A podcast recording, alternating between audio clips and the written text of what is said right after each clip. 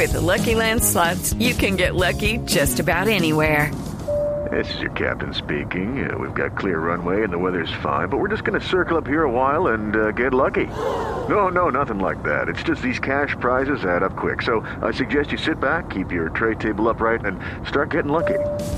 Play for free at LuckyLandSlots.com. Are you feeling lucky? No purchase necessary. Void where prohibited by law. 18 plus terms and conditions apply. See website for details.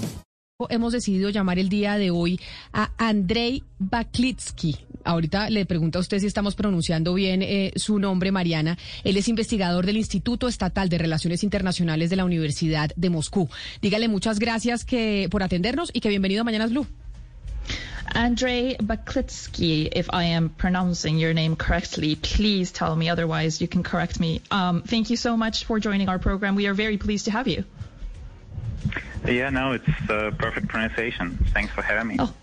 Thank you. Ah, o sea, usted también está hablando ruso divinamente, doña Mariana, mejor dicho. Pero Podría, podría. Pregúntele al señor eh, Bla- eh, Baklitsky que eh, si es cierto y si él cree que realmente vamos a estar presenciando en este 2022 un enfrentamiento bélico entre las fuerzas rusas y las fuerzas norteamericanas y sus aliadas de la OTAN. So, Mr. Baklitsky, we're wondering, do you think it is true that in 2020C we will see some kind of military confrontation between Russian forces and probably North American forces or maybe NATO forces this year? Do you think that will happen? Uh, I would say there is zero chance that that's going to happen. Sorry for disappoint you and your listeners. Maybe uh, whatever is currently happening and whatever even the West is saying is that there is a number of Russian troops stationed at the Ukrainian border. There is no amassment of troops at the border between Russia and NATO, uh, in the Baltics, for example. And um, the U.S. and the West was very clear, uh, saying that Ukraine is not a member of NATO. They're not gonna fight for Ukraine. So, answering to your question, I don't think that's that's even a remote possibility at the moment. Eh, Camila, el señor Baklitsky nos dice que hay cero chance de que veamos un enfrentamiento como el que usted nos describe eh, este año.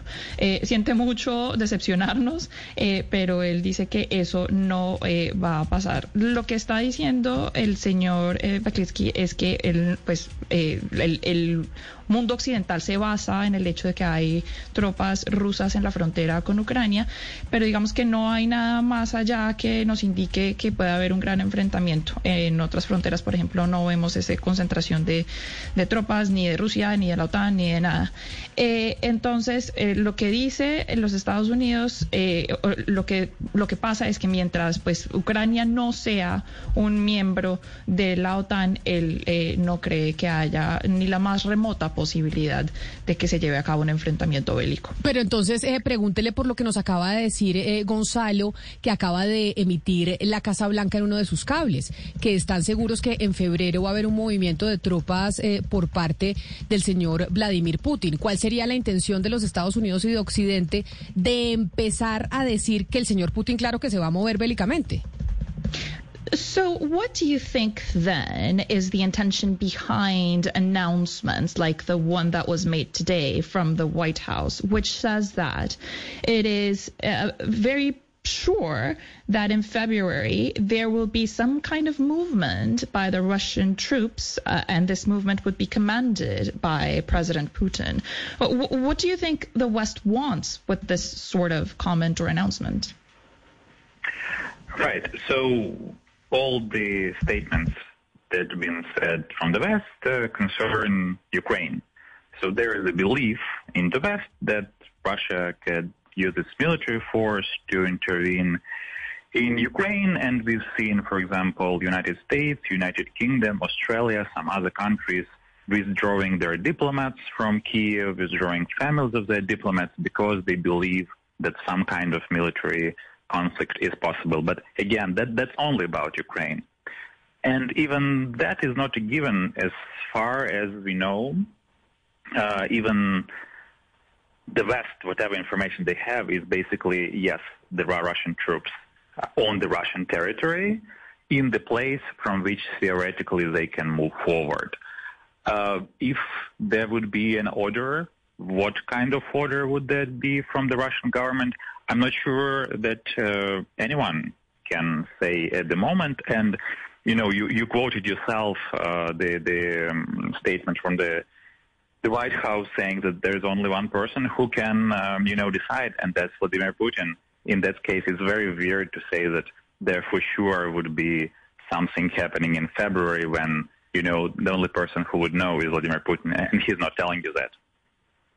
Ok, entonces, eh, hay que entender, Camila, que todos estos anuncios, eh, como el que usted mencionó de la Casa Blanca, pues digamos que se enfocan mucho eh, en Ucrania. Entonces hay, eh, digamos, un, por lo menos se cree que Rusia va a usar una su fuerza militar para intervenir en Ucrania y por eso es que estamos viendo algunos países como Australia, por ejemplo, el Reino Unido, que están sacando a sus diplomáticos de Kiev porque ellos creen que puede haber un, eh, conflicto militar y que es posible. Pero de nuevo, esto solo se trata sobre Ucrania y de pronto eh, vale la pena ver eh, más allá de Ucrania. Y digamos que prácticamente si el señor Putin decide llevar a cabo esta, esta digamos, este movimiento militar, pues nadie lo tiene por seguro. Entonces es un poco irresponsable de la Casa Blanca decir eh, que en febrero se espera que se lleve a cabo esa intervención militar, porque como lo dice el mismo eh, anuncio de la Casa Blanca, el único que puede decidir en este momento si se lleva a cabo algún movimiento de las tropas es el señor Putin. Entonces, eh, sí, eso es lo que nos dice el señor. Yo quisiera preguntarle al invitado si quien tiene la responsabilidad de esta escalada que se está viviendo es la OTAN al pensar incluir a Ucrania dentro de la organización, básicamente acabando con lo pactado en 1997 en cuanto a las fronteras. What if you could have a career where the opportunities are as vast as our nation, where it's not about mission statements, but a shared mission? At U.S. Customs and Border Protection, we go beyond to protect more than borders from ship to shore, air to ground, cities to local communities. CBP agents and officers are keeping people safe. Join U.S. Customs and Border Protection and go beyond for something far greater than yourself. Learn more at cbp.gov/careers. So, do you think what, what do you think is the is NATO's responsibility in uh, these tensions? Um, and we're specifically uh, wondering, we're asking this question because we understand that at least NATO has thought about including Ukraine within uh, the organization. So, what do you think about it? Oh, it's not that NATO thought about including there was 2008 decision by NATO saying that uh, Ukraine and Georgia, a country to the south from Russia, uh, would be members of NATO. There, there is a standing decision of NATO saying that they will join. And again, Russia has been clear for decades that it sees uh, NATO expansion, expansion of military alliance, which was created to counter, you know, Soviet Union in the Cold War and then when Cold War ended and Warsaw Pact was dissolved, NATO wasn't dissolved. It stayed there, and instead it went, including uh, new members, countries closer and closer to Russia. So basically, Russia um, come up with those proposals saying that it wants NATO to stop going further to the east And of course, Ukraine is very much in mind here. Eh, Gonzalo, eh, digamos que hay que dejar claro que la OTAN no ha pensado en eh, incluir a Ucrania dentro de la organización. Ya tomó la decisión. Eso es lo que, nos dice el señor Baklitsky. Porque eh, digamos que ya existe un precedente que dice el, dentro de la OTAN que Ucrania y eh, Georgia son dos países que en algún momento se van a convertir en miembros de la OTAN. Se van a unir. Esa decisión ya la tomó la OTAN. Es lo que nos dice nuestro invitado. Rusia ha sido muy claro durante décadas que la OTAN no debe buscar una expansión militar que esa alianza de la OTAN pues se, se dio cuando existía la Unión Soviética, cuando estaba el mundo eh, viviendo eh, bajo la Guerra Fría, eh, pero cuando la Guerra Fría terminó, pues la OTAN nunca se disolvió, es más, se expandió, incluyó a más miembros, muchos de ellos muy cerca a Rusia, entonces por eso es que Rusia se ha, ha hecho estas demandas últimamente. Ellos, ellos necesitan una, la seguridad de que la, OTAN no se va a seguir expandiendo hacia el oriente. Mariana, por favor, pregúntele al señor Baklitsky por el factor climático, lo que significa el clima, la estrategia militar, porque hay algunos analistas que dicen que en este momento del año o alrededor de este momento del año las condiciones del clima serían absolutamente eh, pues eh, eh, irían completamente en contra de acciones militares. Pregúntele por favor por eso. Tell us more about the climate factor in any military strategy that President Putin might be thinking of, because we understand there's arguments that say that in this time of the year, you know, maybe uh, they wouldn't climate conditions wouldn't be helpful for any kind of military movement or intervention. Some other people say it would. So, what is your position on that? What do you think?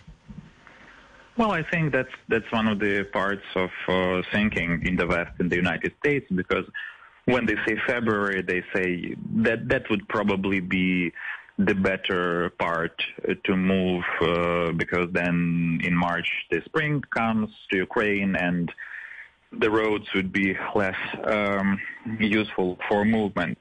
But that's again, you know, I wouldn't want to think that United States make their prognoses only based on weather. That's that's not how great powers should probably make those decisions. Modern militaries, modern armies can move in any time, in any conditions. Uh, we are not in, you know, in 1940s anymore. Uh, you know, we've been advanced, uh, advancing for a while. Mariana, por favor, dígale al señor eh, Baklitsky antes de, la traducción que mi, muchísimas gracias por atendernos, que es eh, pues muy importante tener también eh, la visión eh, desde Rusia, desde Moscú de un investigador del Instituto de Relaciones Internacionales de la Universidad de Moscú, que nos place mucho tenerlo con nosotros y que feliz tarde allá en Rusia. Mr. Beklitsky, thank you so much for being with us. We are very happy to have uh, talked to you because we really appreciate knowing, uh, you know, the point of view and positions of uh, people within uh, Russia itself. So we really appreciate your time. Thank you. Thank you, and thanks for the perfect translation. Thank you. Le dicen que el Perfect Translation, Mariana, y acá tengo a los oyentes en el 301-764-4108. Eh, tengo eh, a muchas eh, mujeres diciendo que Carolina Montaño le dice que quiere que su hija hable inglés como usted, que dónde aprendió porque ya quiere que su hija hable inglés como usted. Y acá tengo muchas que por favor las clasecitas las tenemos pendientes, ¿no? Que habíamos prometido que íbamos a hacer clases de pronunciación para todos en la mesa. Sí, tan linda. Yo, yo le hago, yo le hago la clase cuando ustedes quieran. La verdad es que eh, no sé, oyendo mucha radio, ese es la, el consejo. Pero, pero venga y le traduzco lo que nos dice eh, el señor, eh, nuestro invitado Bakletsky sobre la pregunta de Ana Cristina, Camila, porque el señor Bakletsky prácticamente piensa que eso de que Rusia solo tiene un tiempo limitado para llevar a cabo una intervención militar, pues no es verdad. Eso es, digamos, lo que mucha gente piensa, porque que eh, sería mejor eh, mover por ejemplo, tanques o tropas en este momento versus eh, más adelante, por ejemplo, en marzo, pues porque, digamos, se facilita más eh, el, movimiento de esas tropas si hay eh, hielo, por ejemplo, en algunos lados. Pero la verdad es que el señor Klitsky nos dice que es, es ridículo que cualquiera haga un pronóstico solo basándose en el clima. Los grandes poderes de hoy no hacen las decisiones de esa manera. Tienen eh, eh, armamento muy moderno, unas, eh, unos, unos, soldados muy capaces y pues pueden moverse en cualquier condición. hoy en día no estamos en los en 1940. Entonces estábamos hablando con el, el señor Víctor Ternovsky que se encuentra en Moscú. Él es periodista de Sputnik y ya recuperamos la comunicación. Señor Ternovsky, bienvenido nuevamente. Sí, eh, colega, saludos y espero que a mí se me oye bien. Sí, señor, lo oímos perfecto. Usted estaba hablando y decía que le sorprendía habernos escuchado sobre la situación que, pues, interpretamos está sucediendo en estos momentos en la frontera entre Rusia y Ucrania. ¿Por qué? Porque ahí, ahí fue cuando lo dejamos de oír. No, lo que me sorprendió en realidad es que ustedes ya están abordando el asunto como que como si la guerra ya se estuviera dando, ¿no? Y decir, hablando sobre el clima, sobre las circunstancias para una mejor operación militar. Eh, yo creo, ¿por qué me sorprendió? Porque ni siquiera en Rusia, digamos, digamos a ese punto, porque bien, aquí hay que entender que la gente no quiere la guerra. Otra vez que sinceramente la situación huele a pólvora pero entrar en, estos detalles sobre qué crímenes mejores, qué circunstancias son las mejores, yo voy a confesar, a mí me sorprendió, acá estando en Luz, realmente. Ahora, señor Víctor, yo quisiera preguntar cuál es el ambiente en este momento en Moscú. ¿La gente está tan preocupada de una escala militar? ¿La gente está con noticias de manera constante sobre movimientos de tropas rusas en Ucrania? Porque eso es lo que se está viviendo en Occidente en este momento. Ah, aquí eh, de lo que está preocupada la gente, y no es que está preocupada de la noche a la mañana, sino la gente está preocupada por una situación que viene desde lejos. Por lo que me tocó escuchar, había un experto que también a mi juicio lo, explicaba bastante bien, porque desapareció la Unión Soviética y uh, la OTAN siguió expandiéndose hacia el este, ¿no? Ya se encuentra en las proximidades del territorio ruso, a punto tal que yo creo que un dato que lo dice todo, que lo explica claramente, tal y como decía el presidente ruso, si un misil o si misiles de la OTAN están instalados en Ucrania, ni siquiera van a necesitar 10 minutos para alcanzar la capital rusa, Moscú. Aquí de lo que se trata es de la seguridad nacional. De ahí la preocupación rusa. Entonces ahora Rusia pide garantías, esas garantías no se les dan, ¿no? Entonces dicen que no les vamos a atacar, pero creen nuestra palabra. Entonces Rusia Rusia quiere que firmen los documentos, que exista un tratado de seguridad, que allí no existe. Señor Ternovsky, pues estamos hablando entre periodistas, usted es periodista, desde su perspectiva, ¿cuáles son los errores de enfoque principales que ha notado en los análisis que se hacen en Occidente sobre, sobre todo eh, este, eh, pues, esta amenaza, lo que vemos como una amenaza? Eh, sí, realmente me parece esta buena pregunta porque no es que yo aquí hablaría sobre un error. Yo aquí hablaría sobre la importancia para las personas uh, y realmente para los medios, para que cubran uh, a, a, la hora de cubrir el tema, que recurran a diferentes fuentes. Porque si, por ejemplo, hay la versión occidental, sí veríamos tal y como lo vemos desde Rusia, también la versión rusa, ¿no? Es muy importante que se den cuenta. ¿Por qué lo menciono? Porque yo veo que algunos medios ni siquiera mencionan, por ejemplo, de la expansión de la OTAN, ni siquiera mencionan qué es lo que significaría para Rusia la entrada de Ucrania a la OTAN o la entrada de Georgia a la OTAN. Eso ya que significaría para Rusia prácticamente un peligro mortal, ¿no? Entonces, uh, eso no aparece y resulta que todos esos movimientos de Rusia, sin estos hechos, sin, mencionar estos hechos, Pero... que Rusia, como si sin causa alguna, está haciendo algunos movimientos, está haciendo algunas declaraciones, todo. Acá hay que entender el contexto ampliamente, ¿no? Claro, pero señor Ternovsky, eso, ese punto que usted menciona es muy importante. Usted dice, no se habla de cuál sería la amenaza para Rusia de que Ucrania entrara a la OTAN. Sin embargo, la OTAN fue un organismo que se creó no con intenciones eh, de atacar, sino simplemente de mantener estabilidad y de defender. Explíquenos usted, en Rusia, ¿cuál creen que es el, el riesgo de que Ucrania entre a ser parte del Tratado del Atlántico Norte? Sí, la OTAN fue creada con las mejores intenciones para defender la democracia y para defenderse, no para atacar. Y pregúntale ahora mismo a la gente de Irak que fue, fue, que fue bombardeada y atacada bajo el falso pretexto de armas químicas que luego no se confirmó. Y pregúntale también a la gente de Yugoslavia, también sobre lo mismo. Y preguntan a muchos, muchos, muchos, además países que también sufrieron en carne propia, que es porque son las intenciones tan pacifistas y um, de carácter defensivo. Así que en Rusia hay preocupación, preocupación muy bien articulada.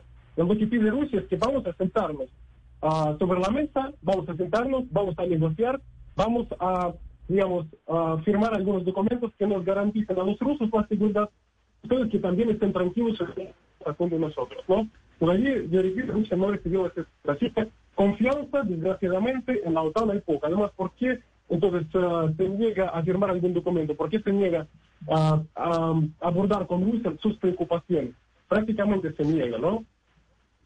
Pero, eh, señor Ternovsky, de pronto usted nos podría explicar mejor, digamos, el, significado que tiene Ucrania para Rusia, porque pues ambos fueron miembros de la Unión Soviética, ambos fueron miembros del mismo imperio y nosotros desde Occidente pues de pronto eh, vemos que eh, Rusia tiene mucho interés en Ucrania, pero por ejemplo no lo tiene de la misma manera en Checoslovaquia. ¿Por qué Ucrania es tan importante? Primero que nada, Ucrania es un país vecino, es un país fronterizo. Yo creo que para cualquier país que tome en serio su seguridad y cuestiones internacionales, realmente le preocupa qué es lo que ocurre en sus fronteras y además sí que le, sí que le preocupa y sí que le interesa lo que ocurre en países vecinos. Uh, Ucrania es un, nuestro país vecino, es, ha sido nuestro buen vecino hasta que uh, no, hasta que no llegaron al poder en Ucrania a través de un golpe de Estado claramente apoyado por, en este caso, la Unión Europea, Estados Unidos, un gobierno claramente en contra de Rusia, que empezó a hacer gestos muy inamistosos en relación a Rusia, rompiendo vínculos comerciales, hablando sobre el ingreso de la OTAN y haciendo todo un tipo de actos hostiles en relación a Rusia. Y a Rusia sí que le preocupa lo que ocurre en sus estados fronterizos, como también le preocupa lo que ocurre, por ejemplo, en Kazajistán, otro país fronterizo con Rusia, que también recientemente estuvo en todos los portales. ¿Por qué? Porque si hay inestabilidad en Kazajistán, eso afecta a Rusia. Además, que Kazajistán, por ejemplo, es como, digamos, lo que separa a Rusia de Oriente Medio y con la amenaza terrorista y yihadista que ahí existe. Así que a Rusia como un país serio, se le preocupa lo que ocurre en sus fronteras. Y entonces el presidente ruso, como una persona que ve su misión como velar por, los, por las cuestiones de la seguridad nacional rusa, entonces sí que le preocupa lo que ocurre. Y además hay que entender una cosa, desde la independencia de Ucrania, nosotros convivimos tranquilamente y perfectamente, tenemos, tenemos buenos vínculos comerciales, tenemos todo tipo de relaciones hasta el golpe de Estado de 2014 en Ucrania. Cambio en que en uh, la prensa occidental, tal como vemos, los periodistas se, uh, se califica como poder, en detalles cómo se produjo primero y segundo cosa, quién es la gente que ha llegado al poder en Ucrania. Pues eh, don Víctor eh, Ternovsky, periodista de Sputnik, muchas gracias por atendernos desde Moscú. Queremos seguir en contacto con usted para pues conocer también la visión que se tiene desde Rusia de esta situación, eh, Hugo Mario, que pues nosotros empezamos a registrar, por supuesto, desde los canales que tenemos pues más a disposición, que son los que tenemos más cercanos. Pero Camila, permítame hacerle una última pregunta al señor Ternovsky, aprovechando que está en Moscú. Diferente al tema de Ucrania, ¿usted ha escuchado, señor Ternovsky, algo sobre el envío de tropas rusas a países de América Latina como Cuba, como Venezuela? Uh, desgraciadamente se trata aquí de una de las tantas fake news, porque ¿de dónde surgió el tema? Uno de los periodistas, teniendo en cuenta esa escalada que realmente está teniendo lugar, ha preguntado a nuestro vicecanciller ruso, Sergei Ryabkov, sobre la posibilidad de que Rusia en estas circunstancias mande o haga alguna respuesta en este, este sentido, ¿no? que mande sus tropas, que instale sus infraestructuras en uh, países amistosos de América Latina. Es ahí como el tema. Es que Rusia salió de... Se me perdió la comunicación con, eh, con don Víctor eh, Ternovsky, pero a ver si, si lo escuchamos porque es importante esa respuesta. Si saben de ese envío de tropas, claro, Hugo Mario, que es lo que nos interesa a nosotros acá porque es como la relación que tenemos directamente con ese posible conflicto que dicen los norteamericanos que se va a dar, pero desde Rusia nos dicen, oiga, esto no es una realidad. Esto es mentira. Claro. Esto aquí no se va a dar ningún conflicto. Acá están diciendo que Putin va a avanzar, pero no, lo que lo que estamos diciendo nosotros los rusos a los señores de la OTAN es, óigame, por favor, quíteme esas bases, a pesar de que ustedes digan de que la OTAN es un, un, organismo defensivo, nosotros creemos que no. Y él dice, mire lo que pasó en Irak, mire lo que pasó en Yugoslavia. Es decir, es la otra mirada que también es importante conocerla. Pero, señor Ternovsky, a ver si lo escucho bien. ¿Tiene usted conocimiento de ese desplazamiento eh, de tropas o de posible llegada de ejército ruso a países latinoamericanos como Venezuela? Sí, otra vez que voy a repetir brevemente mi respuesta porque el tema surgió no de las amenazas de la parte rusa de hacerlo, tal y como lo presentaron algunos medios, diciendo que Rusia amenaza con emplazar sus tropas a sus armamentos en América Latina.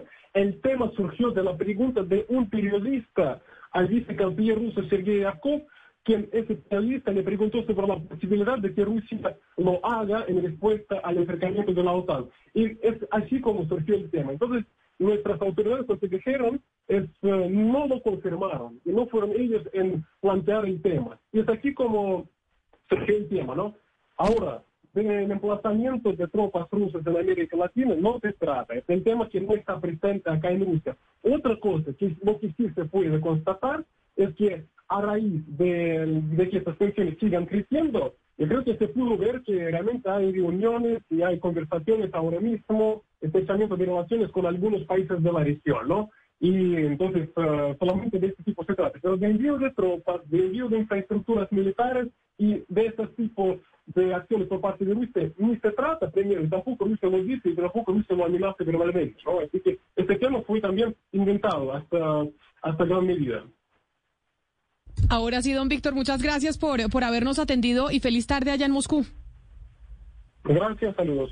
Estamos eh, frente a una desconfianza absoluta, Mariana. Es una desconfianza de los Estados Unidos y una desconfianza de Rusia. Rusia dice, ah, ah, a mí no me pongan estas, eh, eh, estas bases de la OTAN aquí, porque a mí no me vengan con el cuentico de que ustedes son un tema defensivo no más. Y los Estados Unidos le dicen a Putin, no, no, señores, que si nosotros quitamos esas bases y, y esa artillería de la OTAN que está ahí, no sabemos si usted pueda moverse y entrarse a Ucrania. Entonces es, que la desconfianza absoluta entre estas dos potencias, otra vez nosotros reviviendo en el planeta la Guerra Fría. Exactamente. Y no se nos olvide lo que también hemos conversado con otros eh, invitados en este programa. La presencia de la OTAN hacia Europa Oriental se aumenta también después de que el señor Vladimir Putin invade la península de Crimea.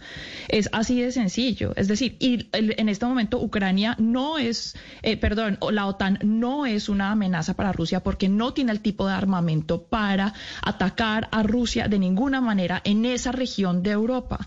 Entonces, lo que no se entiende es cómo el discurso del señor Putin puede ser coherente en ese sentido. Él dice que se siente amenazado y que Rusia está siendo amenazada por la presencia de la OTAN en esa región de Europa, pero la verdad es que la OTAN no tiene la capacidad en este momento para llevar ningún tipo de amenaza hacia Rusia. Entonces, eso es lo que no entendemos por y yo tampoco entiendo cómo puede tener semejante despliegue de armamentos porque es que tiene tanques, tiene helicópteros, tiene más de mil soldados, tiene, mejor dicho, tiene hasta hospitales, tiene eh, para tanquear los tanques con petróleo. O sea, es decir, lo que el señor Putin ha desplegado en la frontera con Ucrania no es menor. Y si lo manda ahí simplemente para hacer un bluff, yo también me pregunto qué estará pensando él si después dice, o sea, cómo se le va a ver su imagen pública a esta persona que cuida tanto de su imagen pública, si después dice, ah, sí, no, entonces yo lo retiro, mande a toda esa gente, a todos esos tanques, todos esos helicópteros allá, sí, solo para ver si la OTAN eh, me hacía caso o no. Yo no lo veo tan claro, la verdad. With lucky landslots, you can get lucky just about anywhere. Dearly beloved, we are gathered here today to. Has anyone seen the bride and groom? Sorry, sorry, we're here. We were getting lucky in the limo and we lost track of time. No, Lucky Land Casino, with cash prizes that add up quicker than a guest registry. In that case, I pronounce you lucky. Play for free at LuckyLandSlots.com. Daily bonuses are waiting. No purchase necessary. Void where prohibited by law. 18 plus. Terms and conditions apply. See website for details.